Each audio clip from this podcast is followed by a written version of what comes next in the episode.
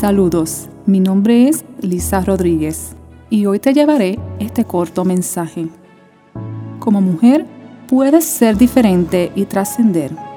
Puedes ser una mujer que su forma de actuar le añada valor.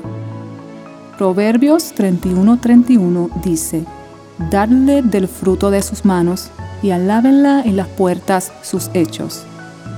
Esto no quiere decir que nuestros actos nos añaden valor y nos hace diferentes.